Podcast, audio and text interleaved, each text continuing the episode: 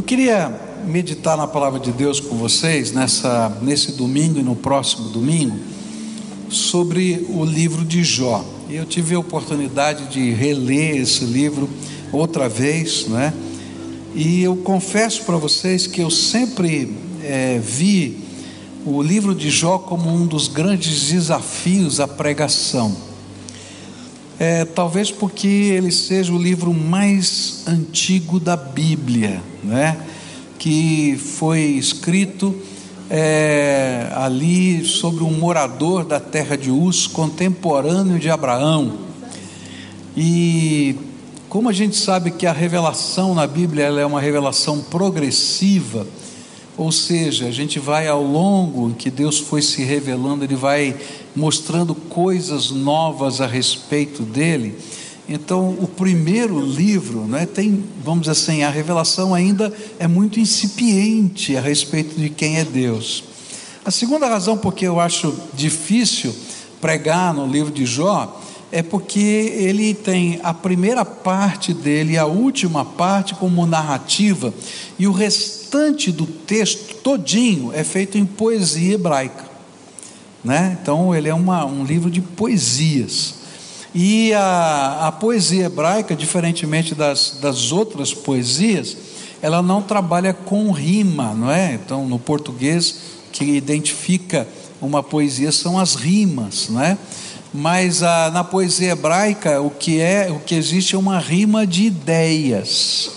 Então, a gente chama de paralelismo. Ele pode ser um paralelismo que repete aquilo que já foi dito, ou que acrescenta algo ao conceito anterior. Então você tem que ter toda uma técnica de interpretação para poder trabalhar em cima desse texto.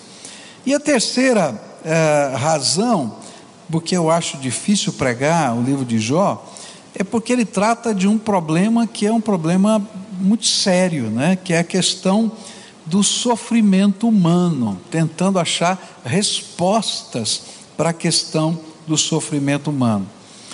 E por causa disso, eu gostaria de compartilhar com vocês, é, não aquilo, não da maneira como a gente normalmente trabalha um livro da Bíblia, em que eu costumo meditar com vocês versículo por versículo, mas eu queria olhar para a obra toda do livro de Jó e tentar tirar dali as principais lições que Deus colocou no meu coração através dessa leitura, dessa releitura do livro, tentando destacar essas lições sobre o sofrimento humano. O que, que a Bíblia, no livro de Jó, tem a ensinar sobre o sofrimento humano? E eu queria fazer isso olhando para toda a obra e destacando essas, esses pontos altos é, do texto de Jó. E eu queria começar hoje com a primeira grande lição a primeira lição que o livro de Jó ensina para a gente é que o sofrimento, sofrimento humano não é uma equação simples, mas ela conta com muitas variáveis. Se você ainda lembra, né, das suas aulas de matemática, né, isso já faz muito tempo para alguns, né, que nem eu, não é? Mas se você lembra das aulas de matemática, a primeira equação que a gente aprende, não é, lá nas aulas de matemática é a equação do quê? Primeiro grau, não é isso? Onde a gente quer descobrir o valor de x. Né? Então a gente coloca lá na equação x mais 5 menos 3, não sei o que, é igual a tanto. Qual é o valor de x? Não é? E aí a gente vai em cima dessa equação, não é? descobrir o valor de x. O que a Bíblia está tentando dizer para a gente é que a vida e o sofrimento não são uma equação de primeiro grau. Ela tem inúmeras variáveis é? que a gente tem que colocar em pauta para poder entender as batalhas que estão na nossa vida. E é interessante porque Grande parte do livro é uma discussão teológica de gente que só enxerga a vida como uma equação de primeiro grau. Então, se você serve a Deus, tudo de maravilhoso vai acontecer com você. se você não serve a Deus, tudo de desgraça vai acontecer com você. E lá no final do livro, Deus diz assim: Olha, essa não é a verdade. A vida não é uma equação de primeiro grau, ela tem inúmeras variáveis. Eu descobri pelo menos quatro olhando para o livro de Jó, tá? Quatro grandes variáveis, mas o livro de Jó deixa claro que apesar de a gente poder identificar essas quatro que estão aqui, elas não esgotam a questão do sofrimento. Tem uma quinta, tem uma sexta, tem uma sétima, tem uma oitava, tem inúmeras questões, porque a vida é complexa e é isso que a Bíblia está dizendo para a gente. Mas qual seria essa primeira variável que a gente está aprendendo aqui, não é? Quais seriam as variáveis que eu posso identificar no livro de Jó? A primeira delas é que o sofrimento tem variáveis cósmicas. O sofrimento tem variáveis cósmicas. E é interessante que por ser o primeiro livro, não é, escrito, não o primeiro na ordem que está na Bíblia, mas o primeiro mais antigo, a gente vai encontrar no capítulo 1 e no capítulo 2 aspectos do sofrimento de Jó que não tem nada a ver com Jó. E entram ali personagens, não é? Que estão no mundo espiritual e que estão fazendo parte desse cenário. Eu vou ler só dois versículos, não vai dar tempo, três versículos melhor, é, para a gente ler os dois capítulos de Jó, para você entender isso. Então, para a gente não ler os dois, isso aqui vai dar uma visão para a gente. Capítulo 1, versículo 9: aparece um personagem chamado Satanás. E Satanás respondeu: Será que não é por interesse próprio que Jó te teme? E aí o acusador diz assim: Olha, Jó não é tão bom assim, não. Ele só faz isso porque você abençoa. Tira a bênção que você vai ver, que ele vai amaldiçoar você. Aí no capítulo 2, versículos 4 e 5, Satanás respondeu: É só tocar na pele dele para ver o que acontece. As pessoas não se importam de perder tudo, desde que conservem a própria vida. Agora, se estenderes a mão e ferires o corpo dele, verás como ele, sem nenhum respeito, te amaldiçoará. E aí a gente vai descobrir que na história de Jó surge algo que é fora do contexto humano. E o que a Bíblia está ensinando é que há situações de sofrimento que fogem à nossa capacidade de compreendê-las em um plano meramente humano. Elas fazem parte de uma dinâmica da batalha espiritual que estamos enfrentando em nossas vidas.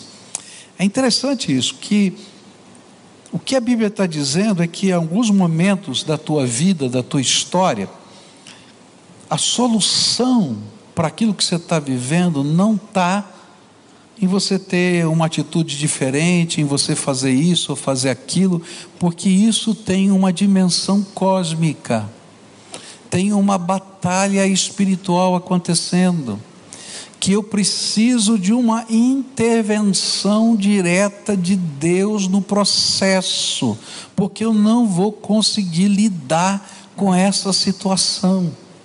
A Bíblia vai dizer para a gente que nós temos um inimigo, e o inimigo é o nosso acusador, e ele tenta de alguma maneira afetar, destruir a nossa fé, e ele ataca as nossas vidas tantas vezes. Muitas vezes eu não vou não vou saber explicar porque Deus deu permissão a Satanás para agir na vida de Jó. Eu não sei se você já leu os dois primeiros capítulos, né?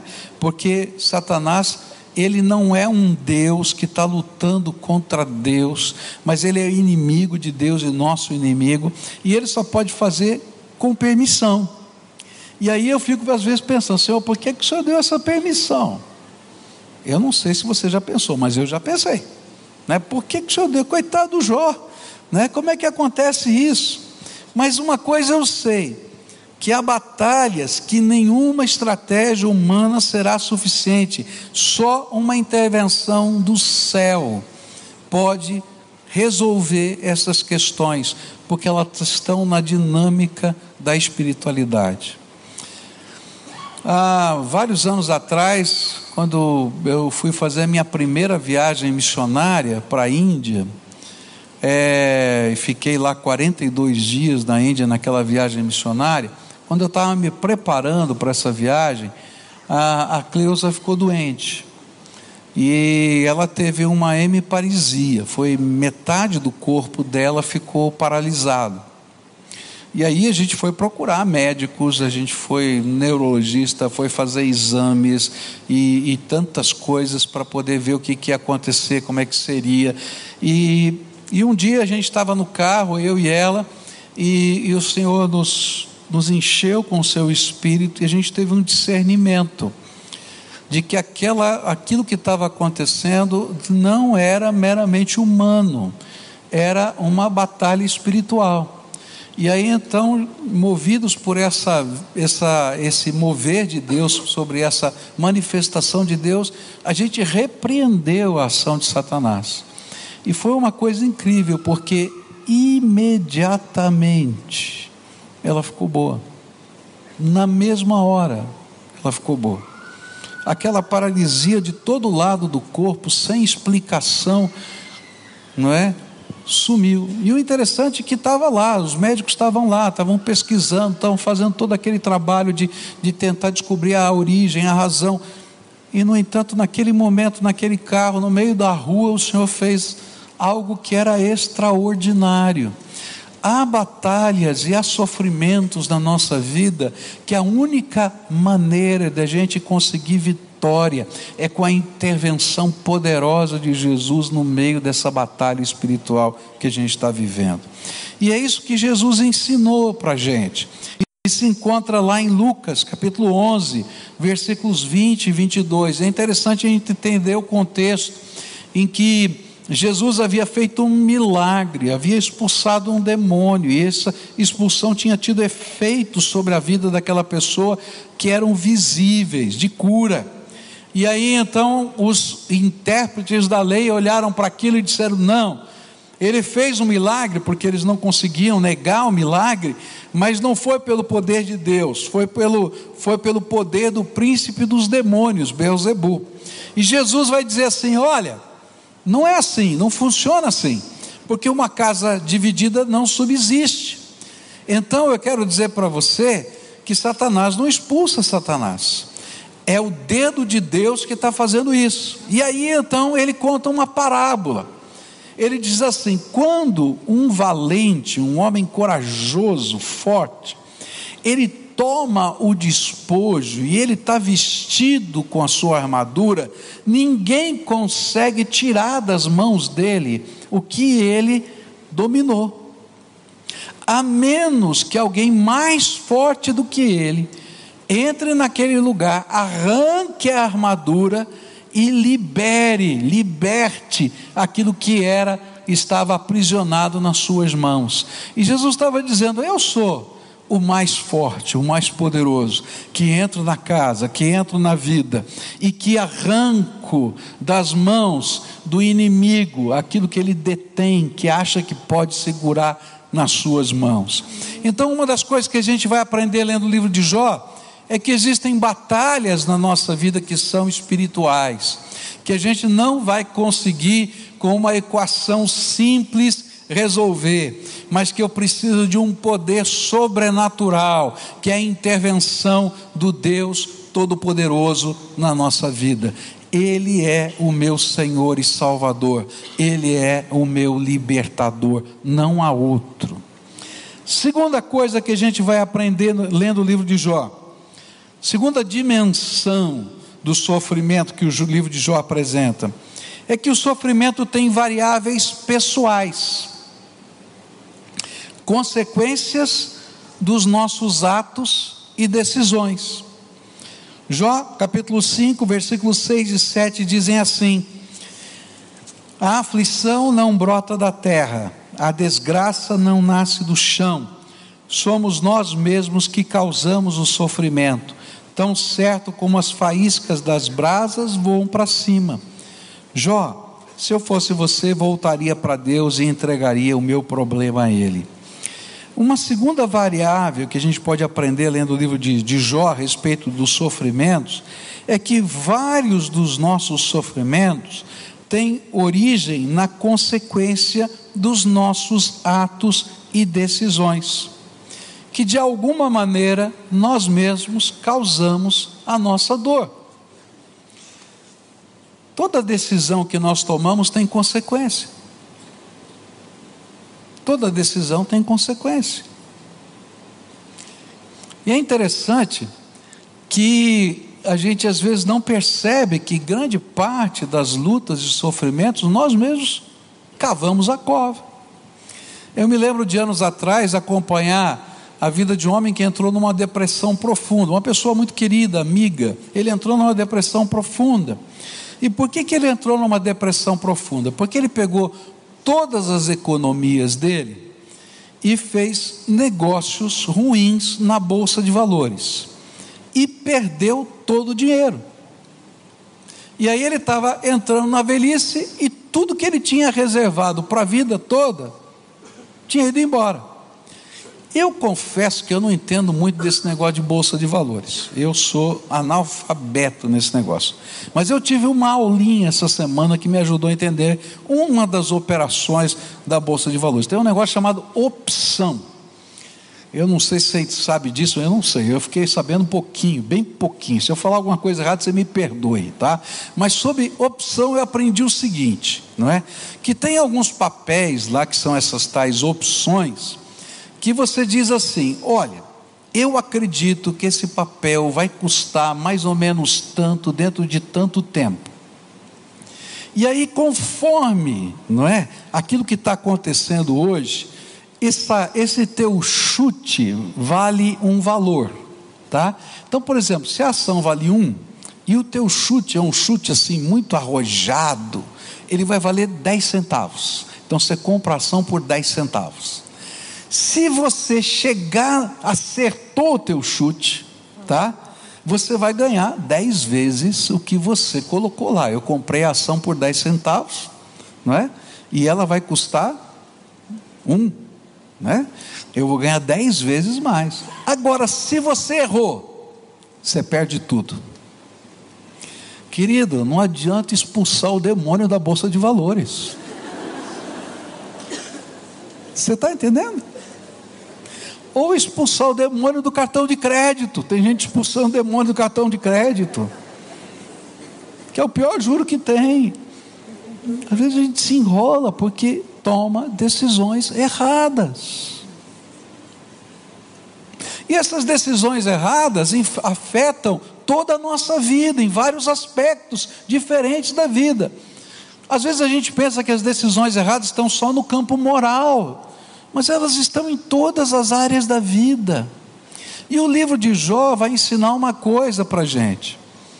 Há uma a, a Bíblia toda vai ensinar para a gente que para a gente poder lutar contra essas questões que envolvem as nossas decisões erradas, nós precisamos de um presente que Jesus prometeu que nos daria. A Bíblia diz para a gente que nós podemos pedir a Deus sabedoria. E a Bíblia ensina para a gente que sabedoria, no contexto bíblico, não é conhecimento. Eu conheço gente muito sábia, mas que não tem sabedoria nenhuma. Tem muito conhecimento, mas não tem sabedoria nenhuma. Porque sabedoria na Bíblia é a arte de viver e ser feliz. E a Bíblia diz: se alguém tem falta de sabedoria, peça a Deus que Ele dá em abundância.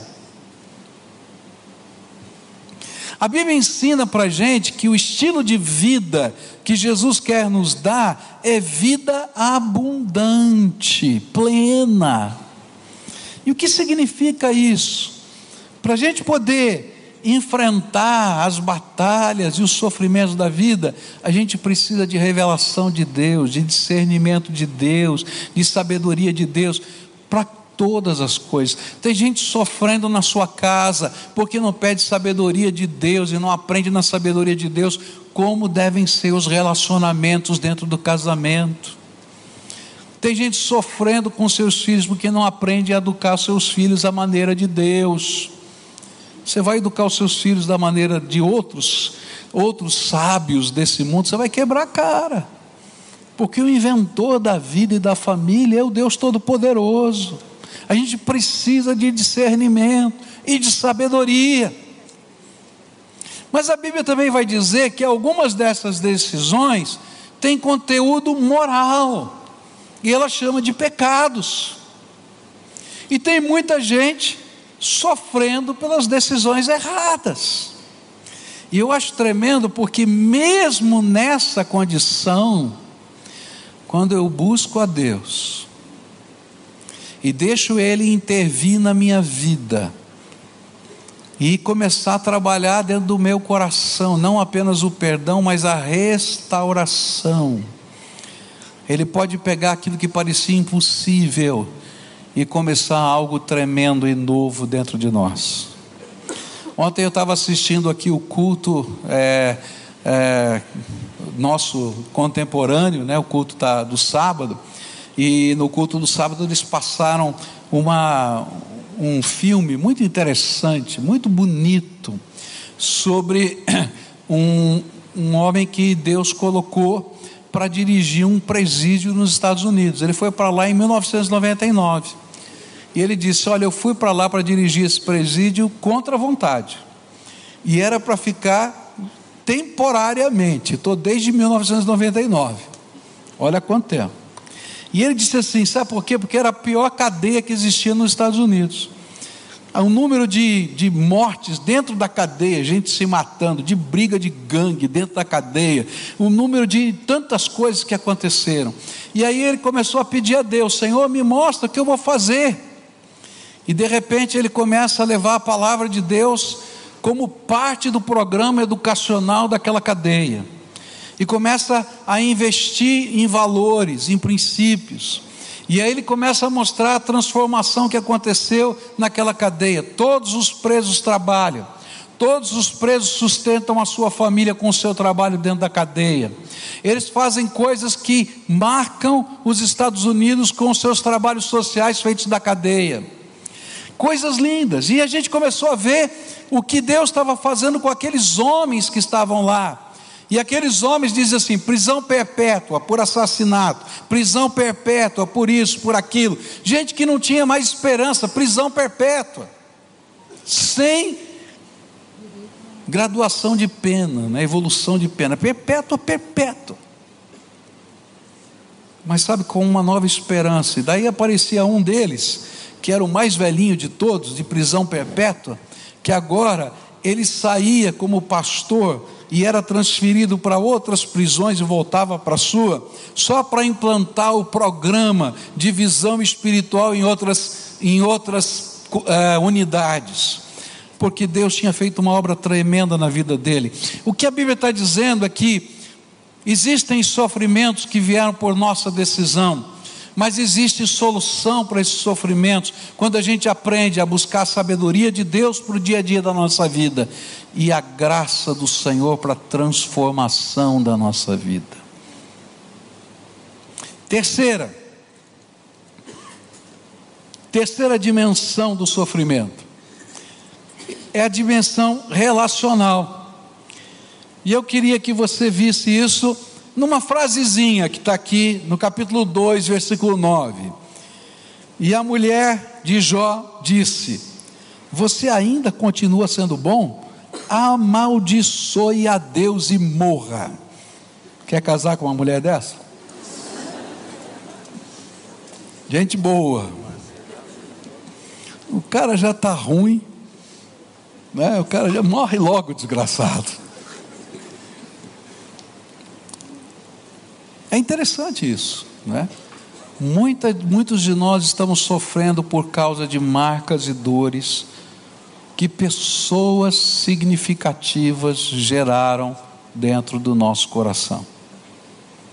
É interessante que aqui aparece a mulher de Jó, mas também aparecem alguns amigos de Jó, que começam a julgar o caráter de Jó. Então eles vão lá para consolar Jó, tá?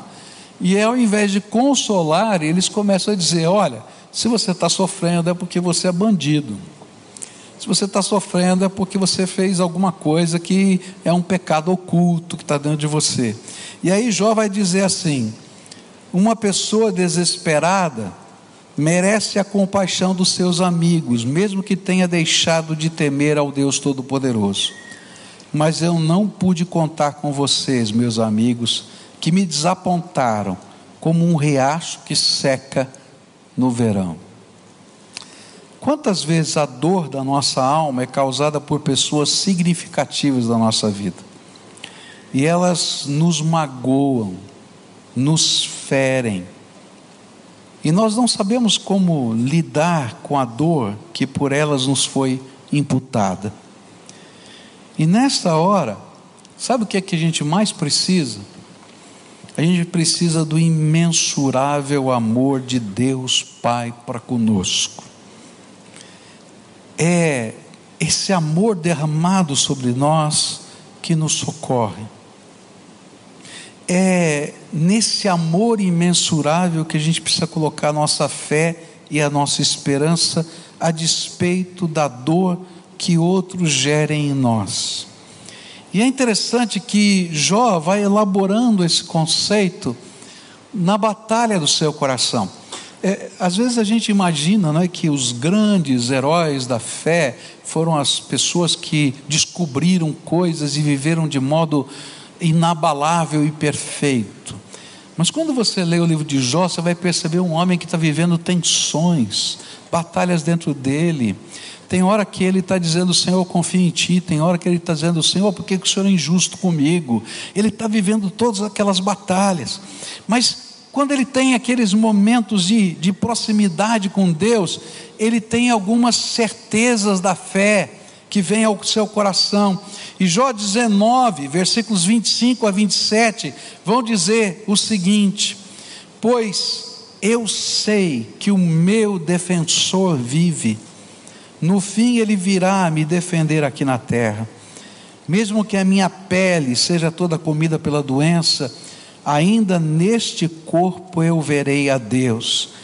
Eu o verei com os meus olhos, os meus olhos o verão, e ele não será um estranho para mim. E desejo tanto que isso aconteça. É tremendo. Sabe, quando as pessoas nos machucam, o melhor remédio é o amor de Deus sobre a nossa vida é quando a gente pode sentir o Deus Pai, Pai das misericórdias, Deus de toda consolação nos abraçando. E é isso que o apóstolo Paulo vai dizer para a gente em Romanos capítulo 8, versículos 35 a 39. Então, quem pode nos separar do amor de Cristo? Serão os sofrimentos, as dificuldades, a perseguição, a fome, a pobreza, o perigo, a morte.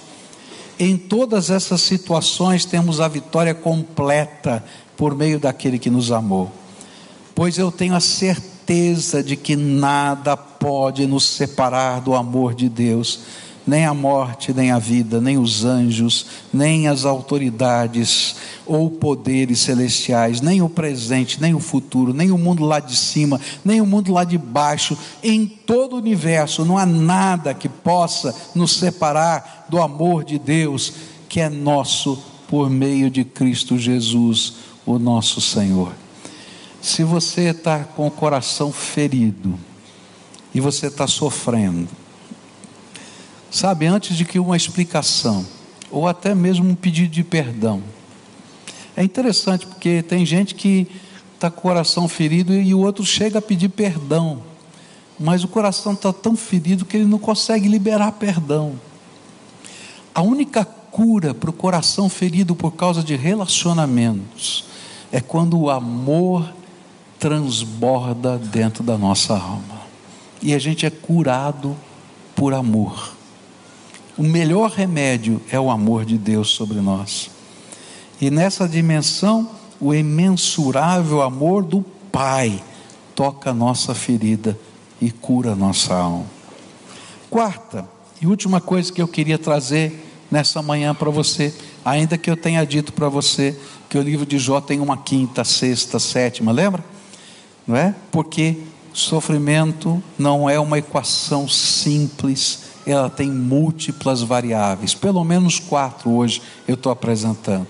A quarta, sofrimento tem também uma dimensão soberana, os propósitos eternos de Deus. E esse livro nos revela claramente que havia uma dimensão soberana de Deus no sofrimento de Jó. Algo que tinha a ver com o seu plano e propósito eterno. E é interessante isso, porque Jó está nessa batalha do livro todo tentando cobrar de Deus uma explicação do seu sofrimento. E é interessante que essa explicação não vem da maneira como a gente imagina que viria. Ponto 1, um, ponto 2, ponto 3 e assim vai. Mas a gente pode inferir algumas coisas da soberania de Deus, que estão reveladas aqui nesse texto. A primeira delas era que a percepção de Jó sobre Deus era tremendamente limitada. E depois dessa experiência, ele vive um verdadeiro encontro pessoal com o Senhor. E é interessante isso porque Jó era um homem religioso, até eu diria piedoso. Mas a vida dele com Deus e o seu entendimento e o seu encontro e a sua relação com Deus era muito estreita, muito pequena. E aí então Deus permitiu que alguns sofrimentos viessem na sua vida, para que ele pudesse ter uma dimensão nova de quem era Deus. Você já deve ter ouvido essa frase, né? Se não vem pelo amor, como é que é o negócio? Vem pela dor, não é? Olha, gente, tem muita gente que vive essa experiência. Porque às vezes a gente está acostumado a um tipo de relacionamento com Deus meramente formal. Eu quero dizer que existe muito mais de Deus para a tua vida do que você sentar no banco dessa igreja. Ou você assistir um culto pela televisão ou pela internet. Há uma dimensão grandiosa do poder de Deus que Ele quer revelar para você. E que às vezes a gente está tão fixado nas coisas do dia a dia da gente, que se a gente não sofrer um chacoalhão, a gente não olha para cima na intensidade que Deus quer nos revelar. E olha só o que Jó vai dizer a respeito disso. Ele tem um encontro com Deus. Nesse encontro com Deus, de um redemoinho, Deus começa a lhe fazer perguntas. É interessante porque Jó está cheio de perguntas e ele está esperando respostas. E Deus começa, ele se revela e não traz respostas, ele traz outras perguntas. Agora sobre Jó. Ele diz: Jó, quero conversar com você. Onde você estava quando eu fiz isso? Qual o tamanho dessa coisa? E assim ele vai colocando a sua grandeza. E quando ele passa esse encontro, está no meio desse encontro, Antes que venha a restauração de, da alma, dos relacionamentos, da vida, da cura, ele vai dizer o seguinte: Jó 42: Eu reconheço que para ti nada é impossível e que nenhum dos teus planos pode ser impedido. Eu vou parar aqui. Primeira coisa que Jó precisava entender era que nada é impossível para Deus. Eu tenho que confessar para você que, mesmo sendo pastor, em alguns momentos da minha vida, eu não conseguia crer em algumas coisas. Por exemplo, quando alguém dizia para mim, né, que alguém poderia ser ressuscitado depois de morto. Eu pensava assim, não, isso aconteceu no tempo do Novo Testamento, mas hoje não acontece mais. Até o dia que um membro dessa igreja foi fazer uma reportagem, não é para uma televisão alemã na África. E ele me mostrou o resultado dessa reportagem de um pastor que tinha sido que havia morrido, que tinha sido embalsamado porque iria ser enterrado dias depois.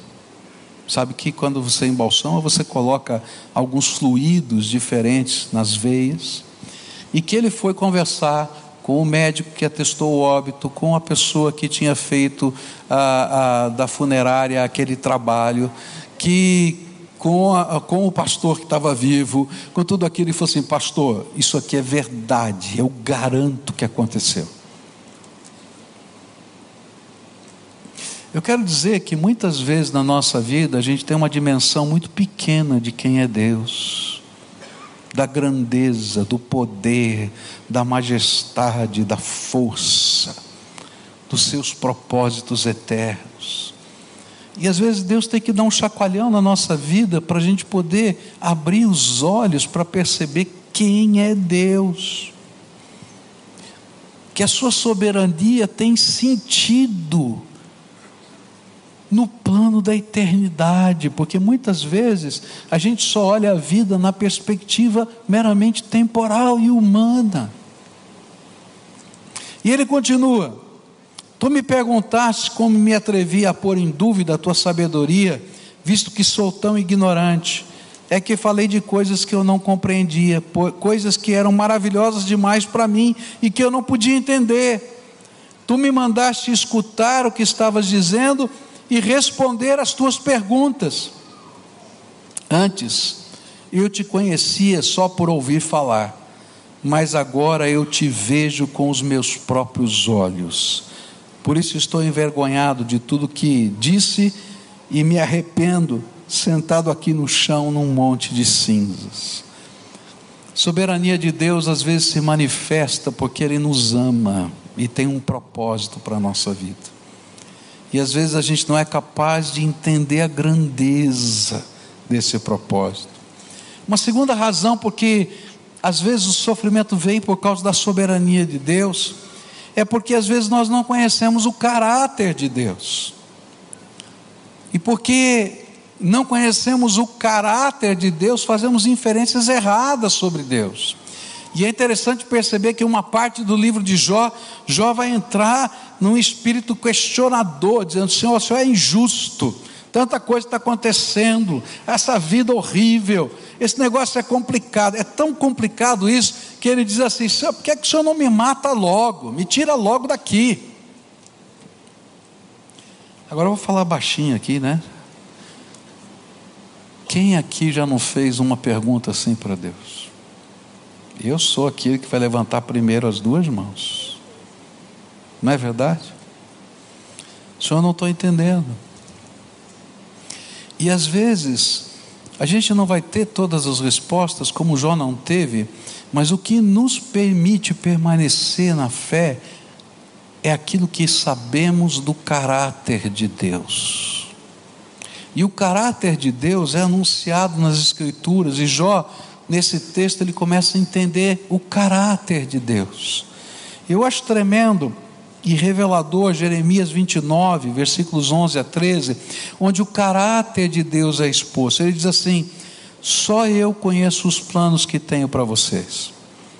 E sabe, esse texto foi dito, foi dito num tempo de sofrimento do tempo de, do, do povo de Judá.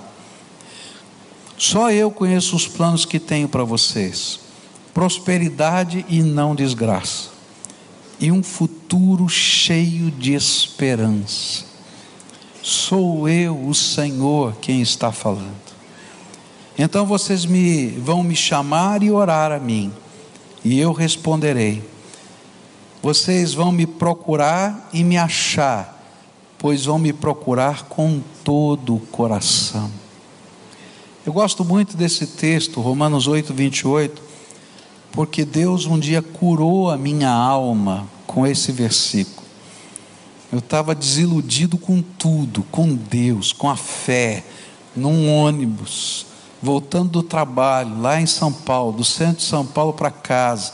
E ele me fez lembrar esse texto. Esse texto diz assim: Pois sabemos que todas as coisas trabalham juntas para o bem daqueles que amam a Deus, daqueles a quem Ele chamou de acordo com o seu plano. E quando ele me fez lembrar esse texto, a primeira coisa que eu falei, falei, é piada, eu não acredito. E aí Deus foi me mostrando em tantas situações diferentes que já tinham passado na minha vida que o plano dele era bom, que ele tinha propósitos. E ele terminou dizendo: Você pode crer que eu ainda tenho um plano para a tua vida? Terceira razão e última que eu queria colocar, porque a soberania de Deus é tão importante nesse processo. Porque Deus queria não apenas que eles conhecessem o caráter, que nós conhecêssemos o caráter, mas que nós conhecêssemos também o plano eterno. Às vezes só olhamos para a vida, para a morte, para o sucesso, para o fracasso, na perspectiva da dimensão terrena. Mas ele nos convida, através do livro de Jó, a olhar na perspectiva da eternidade. Queridos, você está só de passagem por aqui. Você está só de passagem.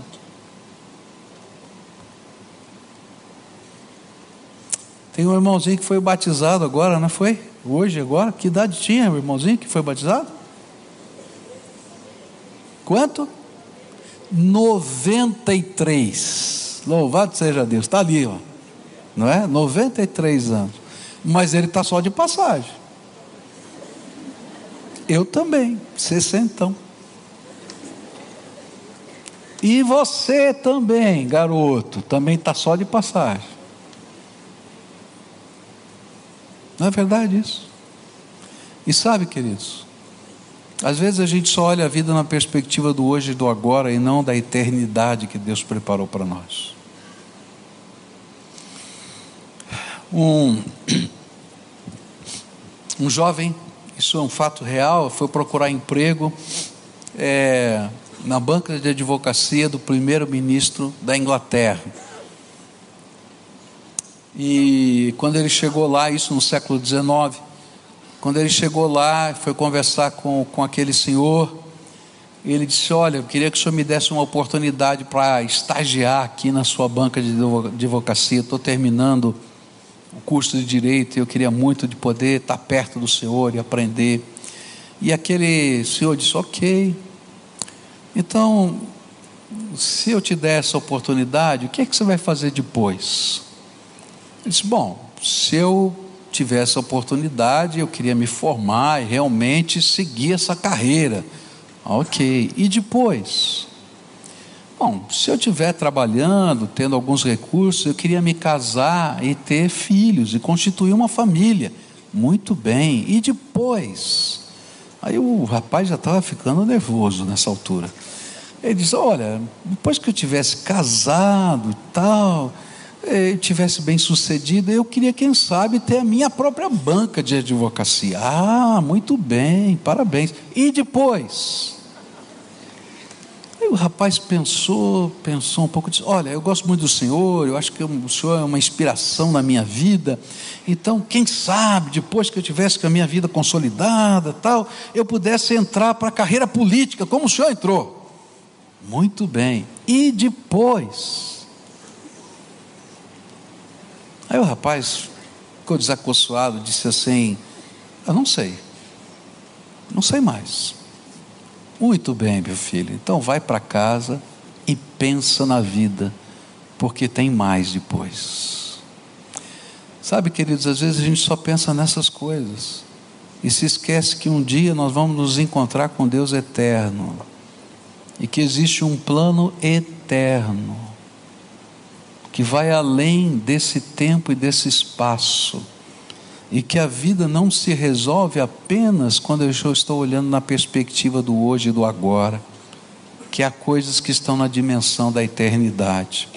E é interessante que Pedro pôde dizer isso para a gente. Ele disse assim: Meus queridos amigos, não fiquem admirados com a dura prova de aflição pela qual vocês estão passando como se alguma coisa fora do comum estivesse acontecendo a vocês.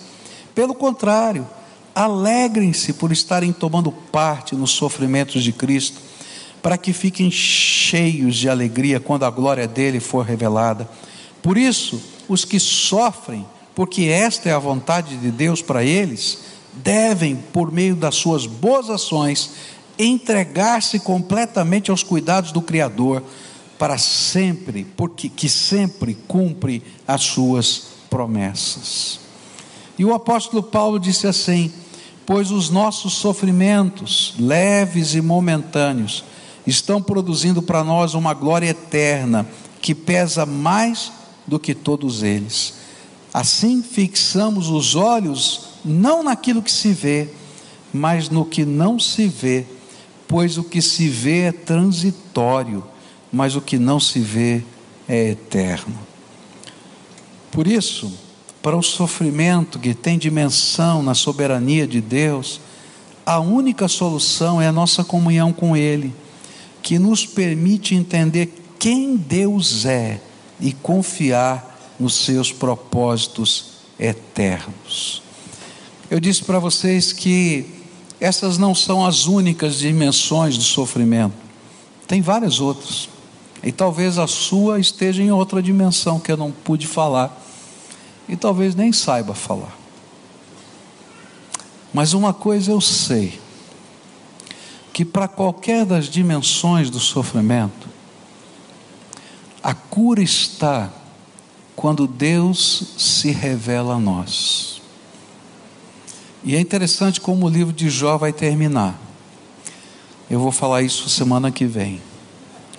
O livro de Jó termina com Deus num redemoinho, aparecendo para Jó. E não respondendo todas as perguntas filosóficas que Jó tinha feito, mas tratando de mostrar quem é o Todo-Poderoso na vida de Jó. E nesse encontro com Deus, Jó é primeiro curado na sua alma. Depois o Senhor cura os seus relacionamentos. E depois ele restaura a sua vida. E essa é a maneira de Deus trabalhar. Por isso, nessa manhã eu queria orar com você. Você já parou para pensar por que, que Deus o trouxe aqui? Eu creio que Deus o trouxe aqui para fazer algo novo e extraordinário na tua vida. Eu creio que Deus quer se revelar para você de uma maneira como você nunca pôde percebê-lo. E às vezes, no meio dessa angústia que você está vivendo, é o lugar e o momento no qual Deus vai trabalhar esses processos. Essa semana eu estava ouvindo testemunhos é, lá no nosso é, na formatura do casal com Deus e aí tinha um casal dando o seu testemunho. Um senhor que quando terminou o culto saiu com seu carro me seguindo. E aí encostou o carro quase que me fechando. Pastor, para aí que eu quero falar com o senhor. Não, longe daqui já. Aí eu parei, olhei primeiro para ver se é, tinha mais alguém no carro, ainda bem que tinha a filha dele, senão eu ia fugir. Pensei que fosse até o ladrão, né? Fechando ali. E aí parou o carro e começou a contar tanta coisa, tanta coisa que estava acontecendo, tanta luta. Depois pude conversar com a esposa dele, depois pude acompanhar os processos de Deus. E eu quero dizer uma coisa para você: a solução para o nosso sofrimento é a presença do Senhor na nossa alma. É o Senhor no redemoinho, às vezes não respondendo todas as perguntas, mas revelando o seu caráter, o seu amor, o seu poder, o Deus dos impossíveis, tocando a nossa alma.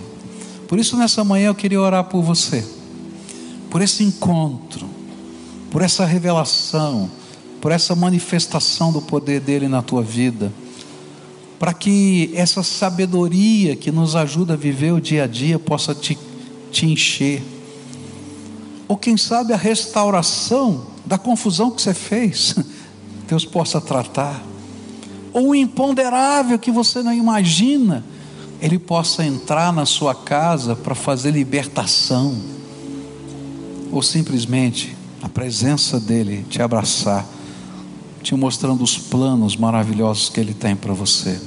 Então, se nessa manhã o Espírito Santo está falando com você e você quer participar desse momento de oração, como entrega, como busca desse encontro, então venha para cá, eu quero orar por você. E se tiver famílias aqui que às vezes estão sofrendo, uma família inteira, hoje no culto das nove a gente viu várias famílias chorando juntas aqui. Eu creio que Deus quer fazer uma obra na sua casa. Então vem, vem todo mundo da sua casa que esteja aqui Traz, traz junto, vem junto, a gente vai orar junto, vai buscar a face do Senhor. E aquele Deus que apareceu para Jó naquele redemoinho, é o Deus que vai se revelar na minha fraqueza e na sua fraqueza. E sabe, o apóstolo Paulo descobriu uma coisa: que quando sou fraco é que sou forte. Olha só que coisa contraditória. Quando sou fraco é que sou forte porque o poder de Deus se aperfeiçoa na minha fraqueza. Quando eu acho que sou forte, eu resolvo tudo sozinho. Mas quando eu sou fraco, eu descubro que o poder de Deus e a graça dele precisam se aperfeiçoar na minha fraqueza. E aí o rei e o reino vem sobre a minha vida. Então, se o Espírito de Deus está falando com você, desce aí da galeria, vem para cá, vem. Deixa o Espírito de Deus trabalhar na tua vida. Tem algo que Ele quer fazer no teu coração. Tem algo de bom que Ele quer fazer, porque Deus é bom.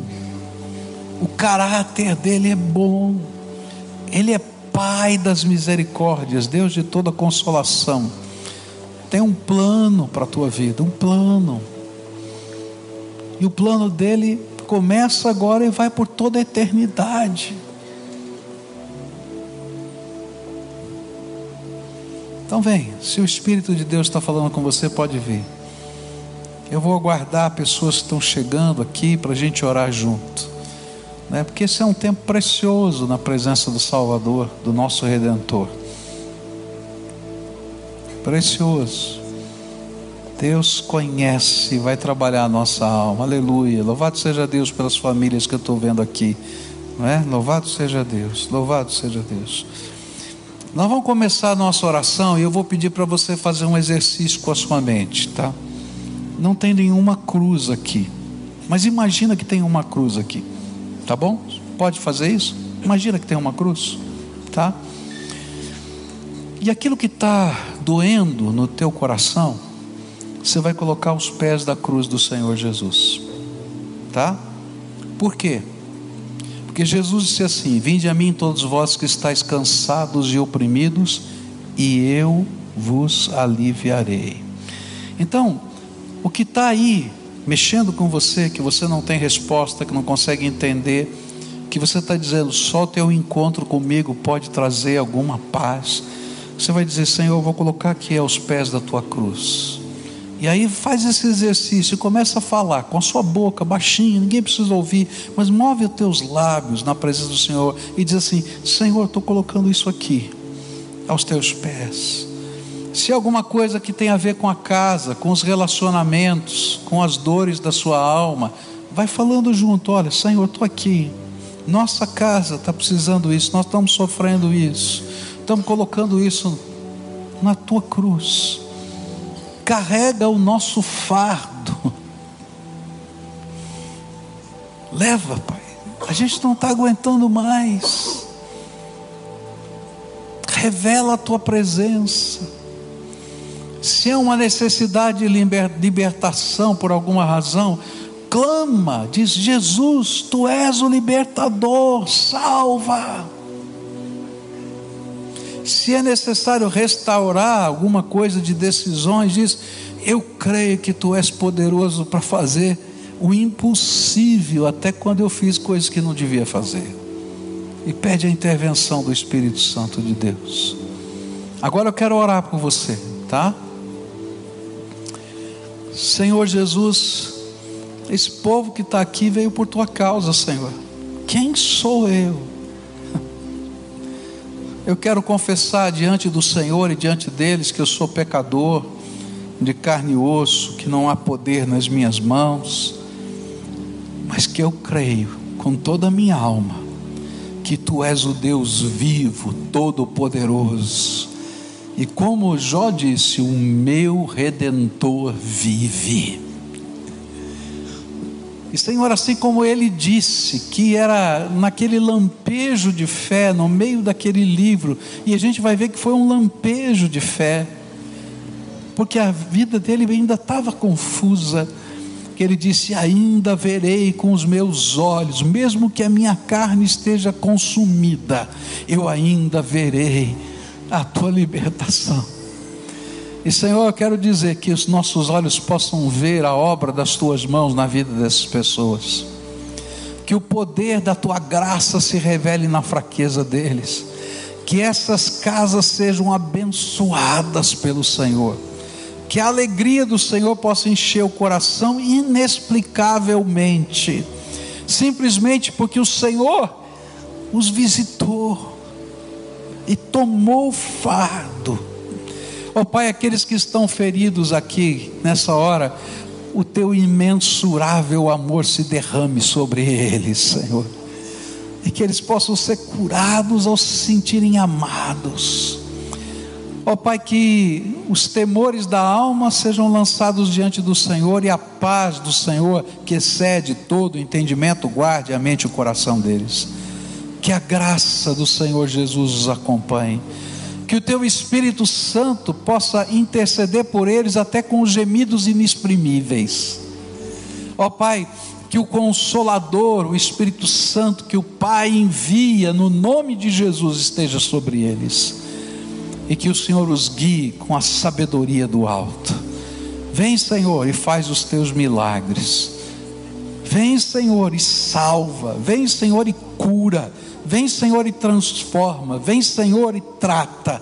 É aquilo que eu oro em nome de Jesus. Amém e amém. Amém. Agora dá a mão para quem está perto de você, não sai ainda não. Todo mundo dá a mão, fecha aí o corredor por um momento. E a gente vai cantar uma canção que é uma oração, tá? Você vai cantar essa canção com a sua alma, tá? Essa canção diz assim: Eu preciso de um milagre. Você precisa de milagre? Eu preciso. E a gente vai cantar essa canção como uma oração de fé. É interessante como Deus faz, não é? Porque às vezes a gente não consegue viver a fé. Eu tenho que confessar isso para você. Tem dia que minha fé oscila, a sua também oscila. E aí Deus coloca canções. Canções. Que são as orações que às vezes a gente não consegue fazer naquela hora. E a gente consegue porque faz parte de uma melodia, de uma poesia, cantar. E elas viram as nossas orações. Então eu queria agora um grande coro cantando.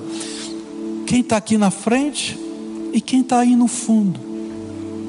Porque o Senhor está ouvindo a nossa canção e a nossa oração. Cantemos ao Senhor. A primeira grande tentação é você transformar isso aqui num ato litúrgico e parar tudo aqui agora. Eu quero dizer uma coisa. Reúne a tua família, reúne a tua casa. Você que está passando pela luta, pelo problema, reúne a tua casa, tá? Reúne a tua família e diz assim: Nós vamos buscar Deus aqui em casa. Tenha o seu encontro com Ele. Ah, mas eu tenho sozinho. Não, reúne a casa, porque todo mundo está sofrendo. Faz isso rapidinho, não fica lá duas horas, que tem gente que não vai aguentar, vai ficar nervoso com você, não é? Diz assim, nós vamos orar pela nossa casa e Deus vai colocar a mão sobre a tua casa. Quando Ele entra, Ele faz diferença na nossa vida, tá? Então, pensa nisso. Segundo, se você não tem uma Bíblia que você entenda, eu quero dar de presente para você. Ninguém vai vender nada. Então tem um pessoal lá de vermelho ali, naquele cantinho, lá naquela porta. Só chegar lá e dizer assim: Eu quero a Bíblia que o pastor falou. Leva para tua casa. Deixa Jesus falar com você nesse encontro que você vai ter tá? Começa lá no Novo Testamento, leia os milagres de Jesus. A gente precisa de fé numa hora dessa. Então, leia os milagres de Jesus lá no Novo Testamento. Enche a nossa alma de fé. Senhor, se o Senhor fez isso, pode fazer na minha vida, tá? Então você vai lá, Fala com o Senhor e deixa Ele atuar na tua vida, tá bom? Não deixa isso aqui virar uma liturgia, vai passar. Mas Jesus conosco é o grande segredo. Antes eu o conhecia de ouvir falar, agora eu o conheço com os meus próprios olhos, tá bom?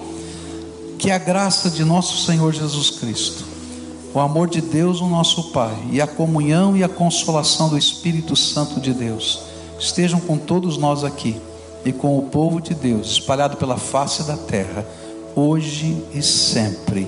Amém. Amém. Tá bom?